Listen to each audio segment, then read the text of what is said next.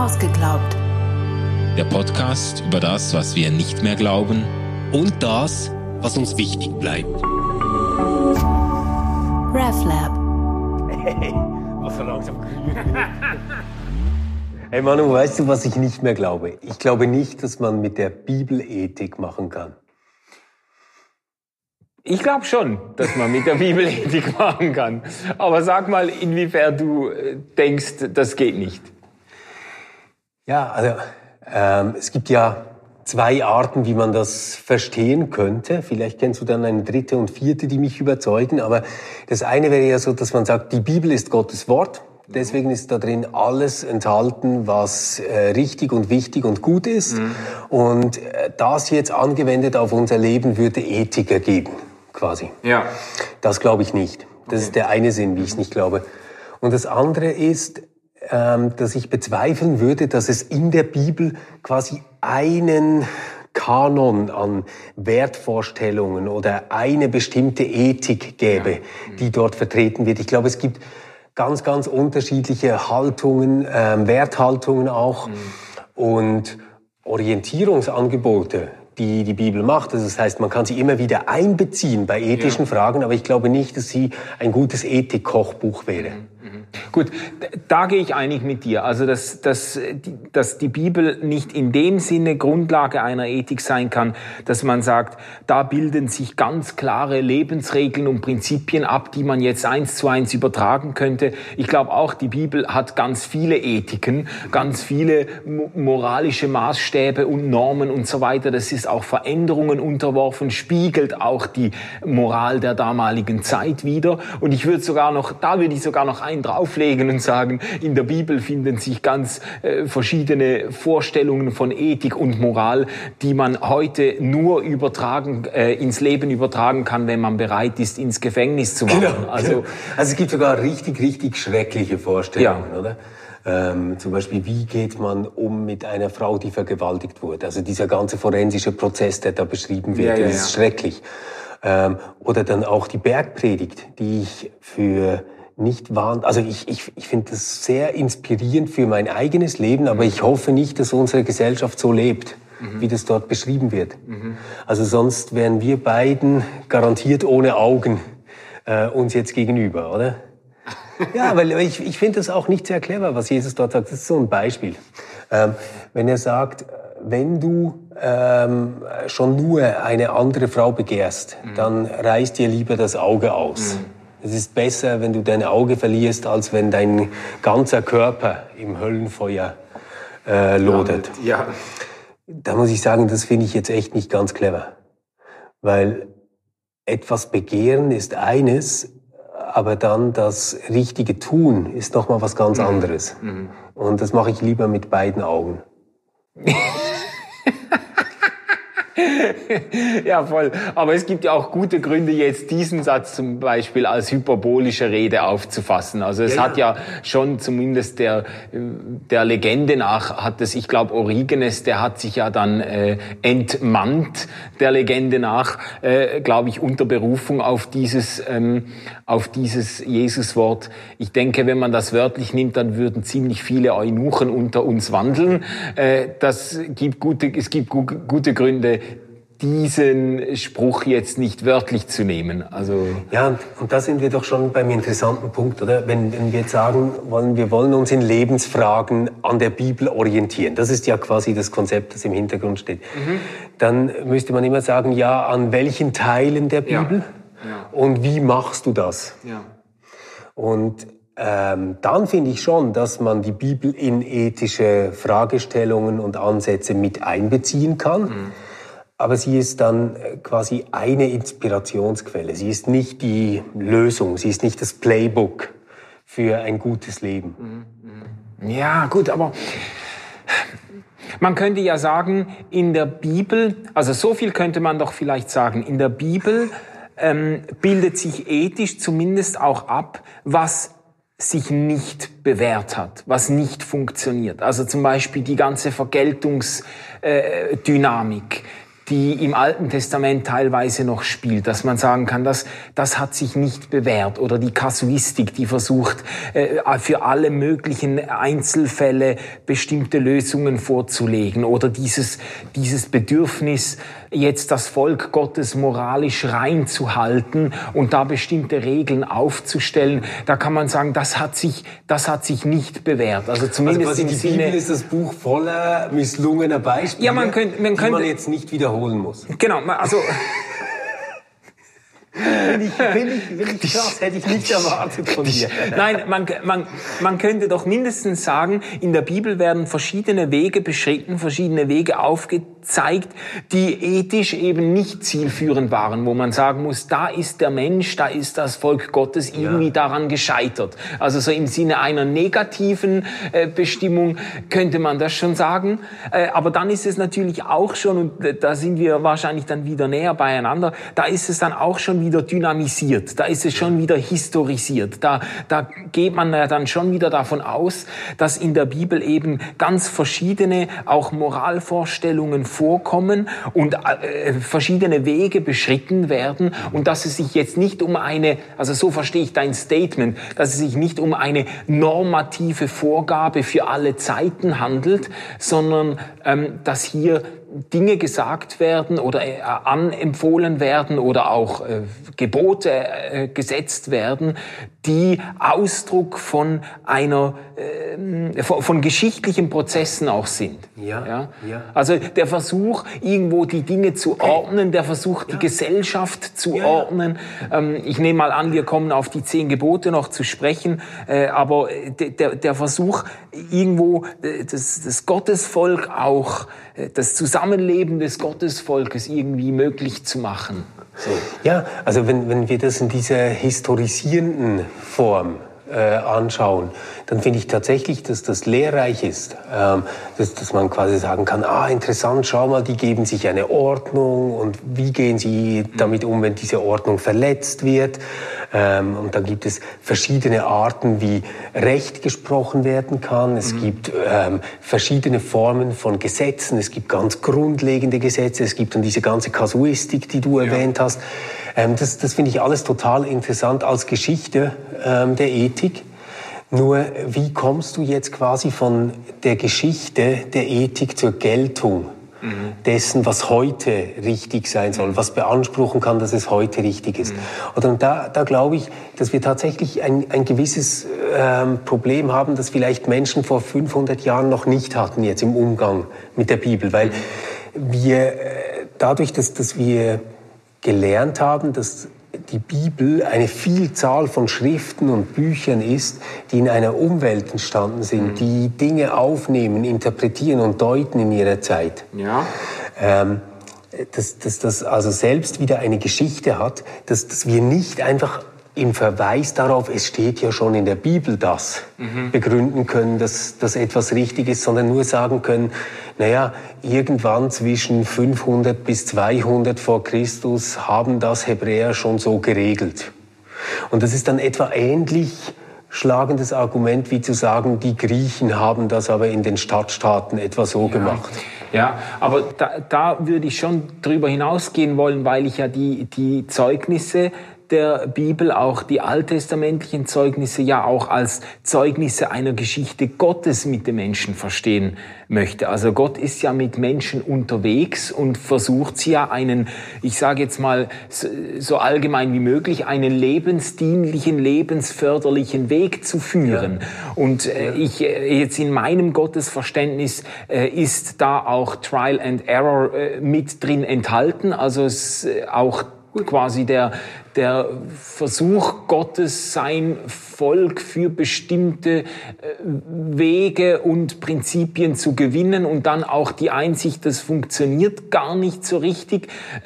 Das wäre für mich noch drin enthalten, aber es ist für mich wichtig, es ist für mich nicht eine reine historische Perspektive im Sinne von, ja, da kann man jetzt sehen, wie die Israeliten ihr Zusammenleben geregelt haben oder dann auch noch überlieferungsgeschichtlich zu sagen, ja gut, so haben die sich das zurechtgelegt, diese Geschichte.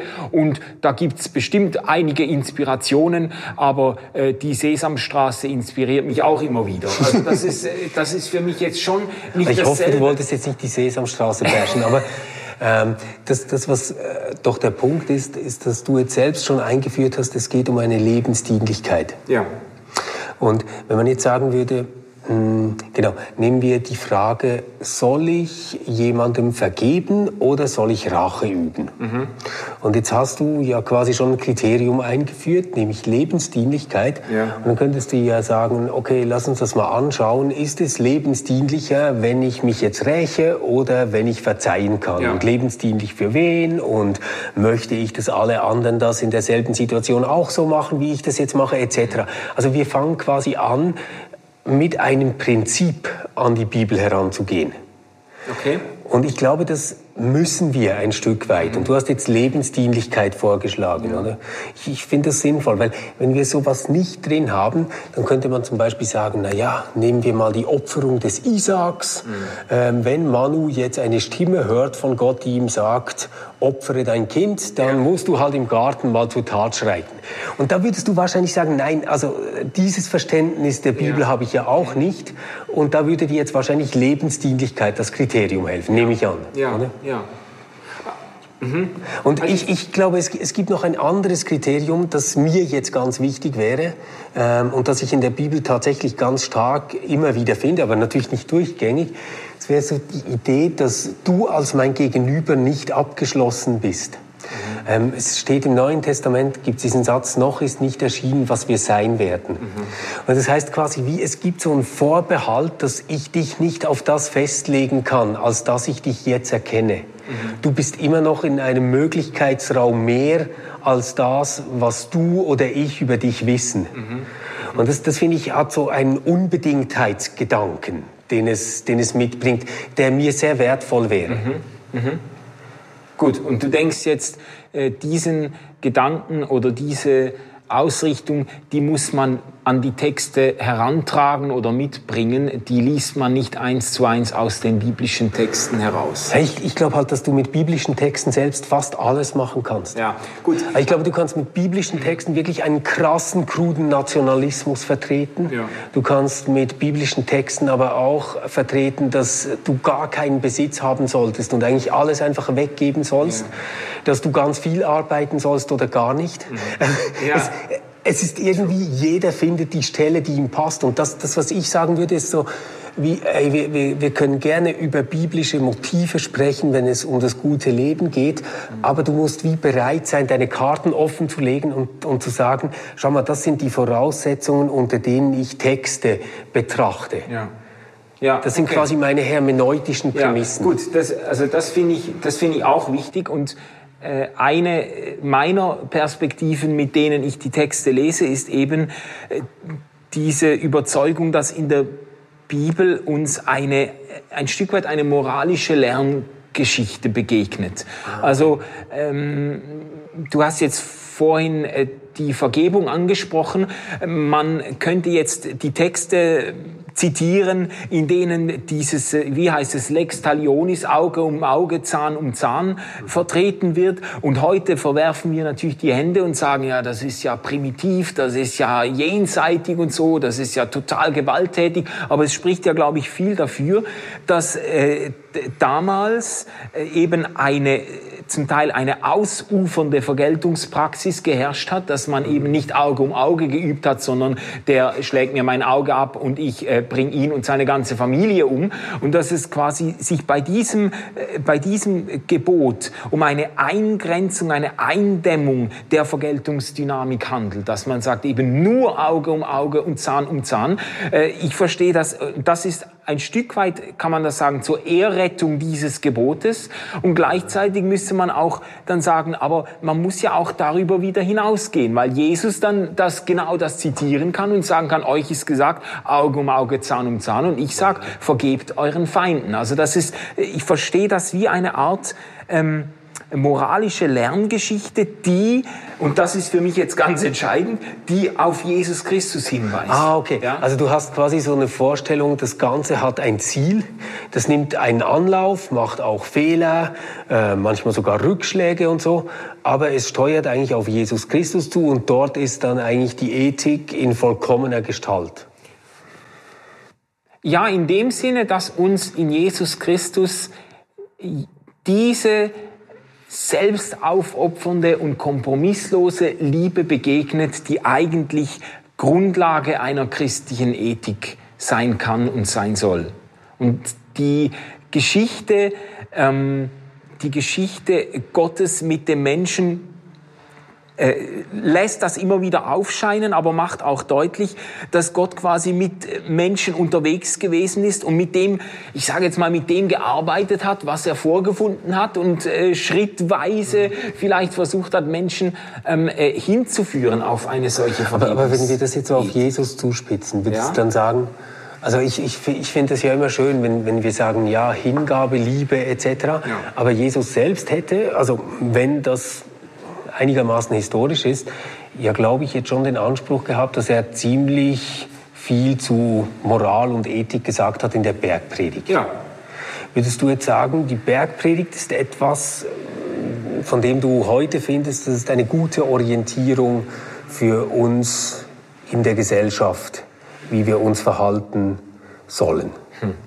Das ist eine gute Frage. Also man, man, man hat ja auch schon unterschieden und gesagt, also theologisch gesagt, ja, in der Bergpredigt begegnet uns eigentlich eine Jüngerethik, also eine Ethik für Nachfolger von äh, Christus und nicht für äh, und keine Ethik, die man zur Grundlage einer Gesetzgebung machen könnte und so. Äh, das ich habe ein bisschen Mühe mit dieser zweigeteilten Ethik, die, die dann sagt, ja, es gelten ganz andere Regeln für äh, Nachfolger von Jesus. Weil sie letztendlich die Welt unterteilt in ein Reich, für das Gott zuständig ist und in ein anderes, mit dem er nichts zu tun hat. Genau, das ist der Reflex, der, der sich bei mir dagegen hegt. Und gleichzeitig ist mir auch klar, ich halte die Bergpredigt nicht für eine geeignete Grundlage, zum Beispiel einer, äh, äh, äh, äh, eines Staates oder einer äh, juristischen äh, Gesetzgebung. Okay, aber dann, dann hängen wir es mal nicht so hoch, oder? Ähm, dass, dass man mit der Bergpredigt keine Politik machen kann, das hat ja der Schmidt gesagt. Aber wir könnten uns ja fragen, ähm, finden wir in der Bergpredigt diejenigen Werte oder Bilder, die wir unseren Kindern vermitteln möchten? Mhm. Mhm. Und wenn ich mir jetzt zum Beispiel überlege, also wenn dich einer auf die eine Wange schlägt, halt ihm die andere hin, Würdest du das deinen Kindern so beibringen? Weil wenn ja, dann kommt nie zum Spielen zu uns. Oder? Weil das, das wäre jetzt etwas, da, da wäre mir jetzt sehr wichtig, dass ähm, meine Kinder ein Bild haben von sich, dass sie sich wehren können für ja. sich. Äh. Dass sie nicht einfach die andere Backe hinhalten und wenn sie das noch so hochmütig ja. und edel machen könnten, sondern dass sie ein Selbstvertrauen haben, dass sie für sich einstehen können. Ja. Und dass sie hoffentlich die Nase treffen, wenn sie zurückhauen.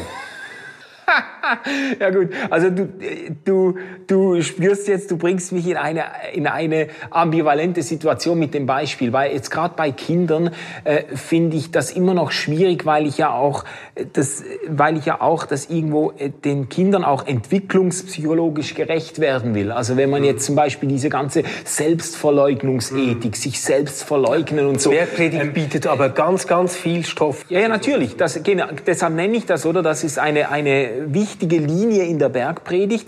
Und bei Selbstverleugnung würde ich sagen, um sich selbst zu verleugnen, muss man sich zuerst selber finden oder sich zuerst selber kennen.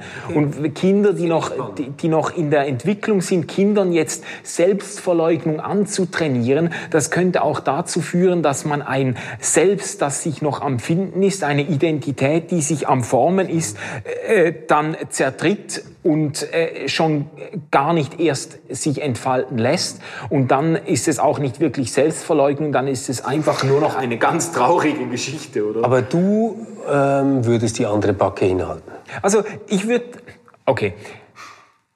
Ich habe natürlich verschiedene Reflexe, wenn, wenn, wenn äh, unsere Tochter nach Hause kommt und sagt, ähm, die, äh, ich wurde geschlagen von einem, äh, von einem äh, Klassen, Kollegen, dann der erste Impuls ist, ich, äh, ich gehe selber hin und hau den zusammen und der zweite Impuls ist, ich lehre meiner Tochter Karate, damit sie, damit sie sich äh, wehren kann und so. Äh, ob diese Impulse wirklich hilfreich und im Sinne einer christlichen Ethik sind, das würde ich jetzt mal noch dahingestellt oder das würde ich eher bezweifeln. Ja? Also ich, weißt du, aber es geht, es geht mir gar nicht so um den Impuls, sondern darum, würdest du dir wünschen, dass du das machst? Oder ich meine, man, man hat ja dann so einen Impuls, das kann ich gut verstehen, aber wir reagieren ja nicht nur aus dem Impuls heraus, ja, ja. Oder, sondern da, da wird es ja eigentlich ethisch erst richtig spannend, wenn man so merkt, am liebsten würde ich jetzt, aber. Ich und dann entscheidet, was tue ich jetzt. Was ich mir wünschen würde, ist, dass ich meinen Kindern vorleben kann, dass ich Gewalt nicht für eine zielführende Reaktion halte. So, das, das würde ich mir wünschen. Die andere Backe hinhalten, äh, eben, ich glaube, das setzt eine Art von, von Selbstreflexion und von Möglichkeit voraus, sich äh, von dem, was man erlitten hat, auch irgendwo gedanklich zu distanzieren. Das kann man bei Kindern nicht unbedingt voraussetzen. Ich glaube, das kann sogar ganz, ganz äh, ähm, äh, zerstörerisch wirken, wenn man Kindern dann sagt, ja, jetzt äh, halt noch die andere Backe hin. Aber dass, dass ich meinen Kind, ich möchte meinen Kindern schon beibringen, dass, äh, dass sie Probleme nicht lösen, indem sie mit Gewalt zurückschlagen. Ja, ich glaube, ich glaub, da wären wir uns einig, aber fast mit allen Menschen seit der Reformpädagogik, oder? Dass, dass wir sagen würden, Gewalt ist jetzt nicht das, was man ähm, ja. den Kindern mitgeben möchte. Da hat jetzt die Bibel vielleicht nicht mal ein großes Proprium drauf. Mhm. Aber, aber wenn wir bei der Bergpredigt bleiben, ich finde zum Beispiel das, was über Ehe geschrieben ist dort, mhm ähm, du könntest es bestimmt besser zitieren wie ich, ähm, das finde ich jetzt auch nicht mega sinnvoll. Also worauf hebst du jetzt ab? Ja, also diese Idee äh, von einer Ehe, die nicht geschieden werden darf. Mhm. Da würde ich mir jetzt eher etwas wünschen, das so in die Richtung geht, schau mal, wir wünschen euch, dass ihr für immer zusammenbleiben könnt und euch ganz doll lieb habt und Krisen ja. zusammen übersteht, aber wenn nicht, dann bitte beachtet diese drei Punkte, damit ihr euch so anständig wie möglich trennt. Mhm. Okay. Weil ich stelle mir dann vor, äh, du bist in einer Beziehung vielleicht, in der auch gewisse Missbräuche passieren oder Dinge, die wirklich nicht gut sind für ja. den einen Menschen. Und jede gute Freundin von außen würde sagen, hey, du musst da raus. Mhm. Und jetzt orientierst du dich aber an der Bergpredigt. Mhm. Und da wird die Ehe halt nicht geschieden. Ja, okay, aber ich meine, da hast du jetzt auch wieder natürlich einen ganz modernen Begriff von Ehe und Beziehung vorausgesetzt. Und der Text hier, ich würde das jetzt auch versuchen, so wie ich das vorhin mit dem, mit dem äh, Lex Talionis gemacht habe, würde ich versuchen, das im, im Zusammenhang der Zeit zu lesen. Und äh, es sieht doch so aus, als ob Jesus mit dieser Aussage ganz besonders die Männer in Pflicht genommen hat, mhm. weil Frauen damals ja die Ehe sowieso nicht scheiden konnten, äh, sondern Männer haben die Ehe geschieden und es gab zumindest gewisse Strömungen im Judentum, die sehr, in denen Männer sehr leichtfertig äh, Ehen geschieden haben oder eben äh, sich dann die nächste geholt haben und Frauen, geschiedene Frauen eigentlich gesellschaftlich völlig okay. gestrandet aber, sind. Aber mich, mich beruhigt das schon total, weil ich, ich merke, dass du auch bei ähm, so einem Text wie der Bergpredigt eigentlich sagst, also weil du hast vorher gesagt, das ist quasi das Ziel, also Jesus ist quasi das Ziel, auf ähm, ja. dem diese Entwicklung mhm. zuläuft. Und da hatte ich jetzt ein bisschen die Befürchtung, dass du dann vielleicht sagen würdest, naja, also so wie es in der Bergpredigt steht, das wäre schon das, das Ideal. Aber wenn du das selbst noch einmal quasi kontextualisieren willst, ja. dann habe ich damit überhaupt kein okay. Problem. Nur verstehe ich dann den großen Unterschied jetzt gegenüber anderen philosophischen oder ethischen Traditionen nicht ganz. Ja, gut. Weil ich sagen würde, das sind ja auch alles Lerngeschichten, oder? Mhm. Okay. Aber also ich würde auf jeden Fall auch Bergpredigt und Aussagen von Jesus äh, kontextualisiert lesen wollen. Anders äh, geht aufrichtig ja gar nicht.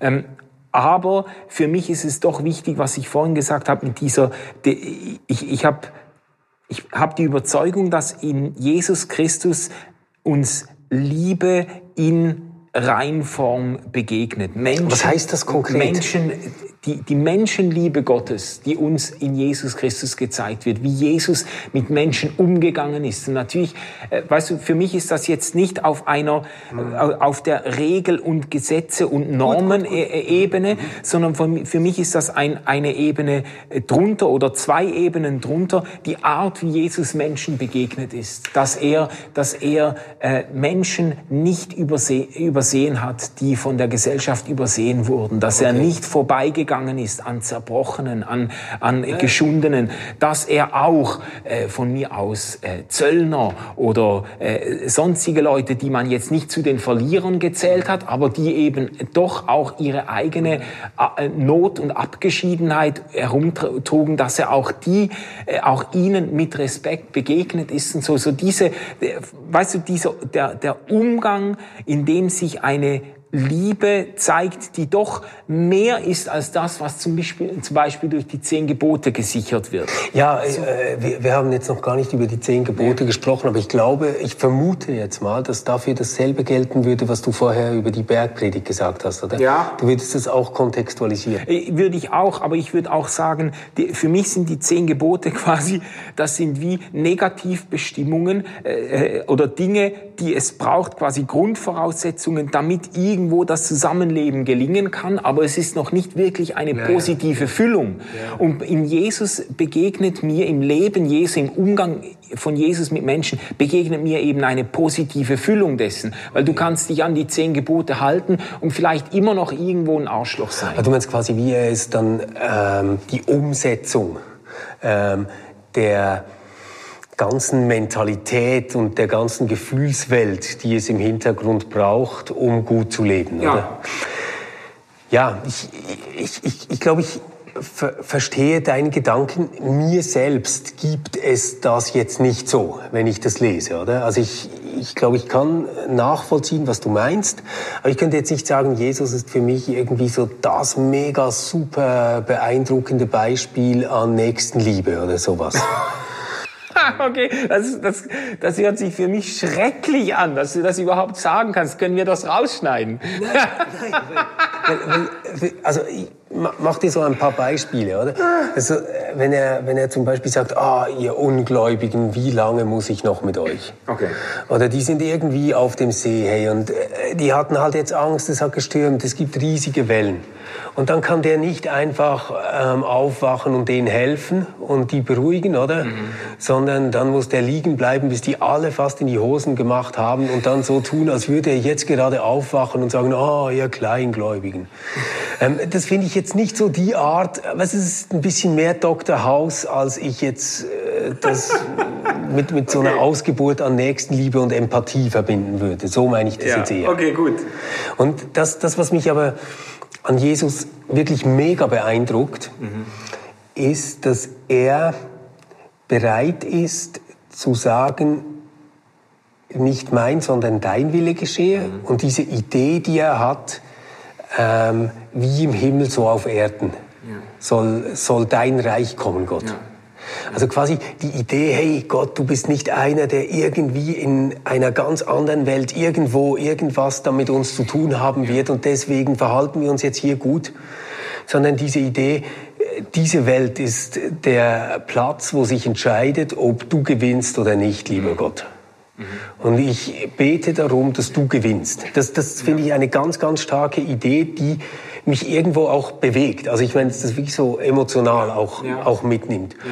Und dem korrespondiert für mich etwas, was ich tatsächlich mega, mega stark finde an, an Jesus. Und das ist diese verrückte Idee, dass wir uns Sünden vergeben können. Mhm. Ja. Also diese absolut krasse Idee, dass du mir Sünden vergeben kannst und ich dir Sünden vergeben kann. Ohne dass jemand dann noch einen Anspruch haben kann. Und das, das hat für mich so was, ähm, wo ich sagen würde, diese, diese Idee ist für mich das, was es immer wieder braucht, damit man neu anfangen kann, damit es irgendwie weitergeht. So. Ja. Und das sind Dinge, auf die würde ich nicht verzichten. Mhm. Ähm, die finde ich ganz, ganz wichtig. Ich glaube, die brauchen wir auch. Äh, ich, ich würde dann aber Argumente dafür liefern, warum wir das brauchen. Ja. Und ich anerkenne aber, dass diese Idee so verrückt und so gut ist, dass ich sie mir nie selbst hätte ausdenken können. Ich aber sofort einsehe, warum es das braucht. So. Okay, okay. Ähm also, dass man das einsehen kann, das glaube ich auch. Es ist aber jetzt auch ein gutes Beispiel für etwas, was man eben nicht zur Grundlage einer Gesetzgebung genau. machen könnte ja.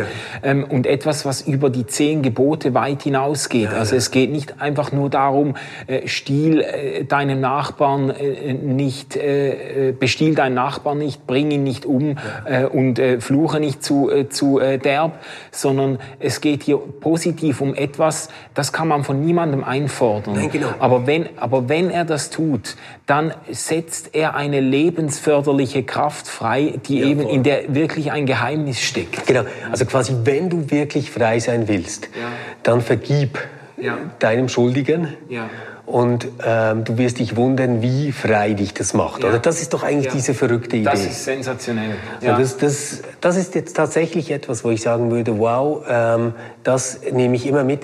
Nur eben, dann Ethik machen damit. Deswegen bin ich so skeptisch. Oder Recht machen damit finde ich ganz schwierig. Also wenn dann das Ganze zu so einem Opfer-Täter-Ausgleich führt, ja. dass irgendwie so ist, dass das Opfer sich noch monatelang mit dem Täter treffen muss damit die zusammen sprechen sollen. Mhm. Dann finde ich so, hey nein, komm, Liebesrecht, du hast einfach die Aufgabe, den Typen zu bestrafen.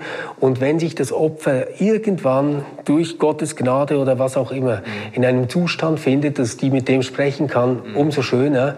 Aber das ist nicht die Aufgabe der Gemeinschaft, ja. der Gesellschaft, des Staates. Ja, äh, vielleicht hätten wir den Begriff Ethik klären müssen äh, in diesem Statement. Ich glaube nicht, dass man mit der Bibel Ethik machen kann, äh, wenn es in Richtung Rechtsprechung und in Richtung Regel- oder Normendefinition geht, dann finde ich das auch problematisch, das Statement. Dann würde ich vielleicht sogar sagen, man kann auch mit Jesus keine Ethik oder keine Regeln in dem Sinne machen.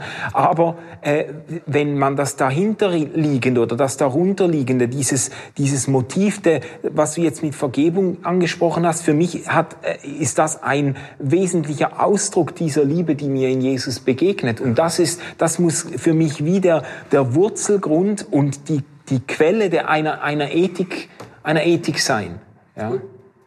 ja, also ich kann damit gut leben. Ich kann damit gut leben, wenn das so quasi der Hintergrundsound ist, wenn das so, ja, wie, wie ein, ein Grundgefühl ist, das wir mitnehmen, das alles begleitet, dann finde ich das ja. super.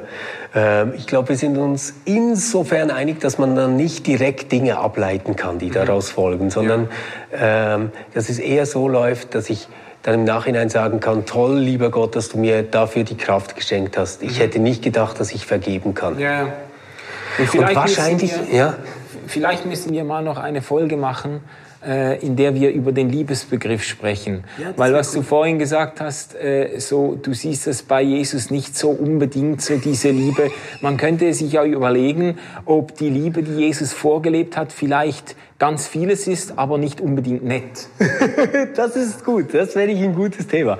Hey, wenn ihr Ideen habt dazu, äh, nämlich ob euch die Bibel hilft, euch ethisch zu orientieren, Ideen vom guten Leben gibt, wenn ihr Ideen dazu habt, ob Jesus ein besonders tolles oder ein besonders schlechtes Vorbild war oder für euch gar nicht wichtig ist, uns interessiert, ähm, bitte schreibt uns das. Wir unterhalten uns darüber und in einer Woche machen wir wieder diese Zwischensendung, wo es um eure Statements und eure Ansichten geht.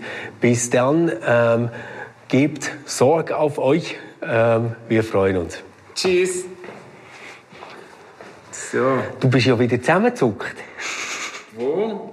Und ich habe gesagt, dass Jesus nicht gerade ein gutes Beispiel ist. RefLab.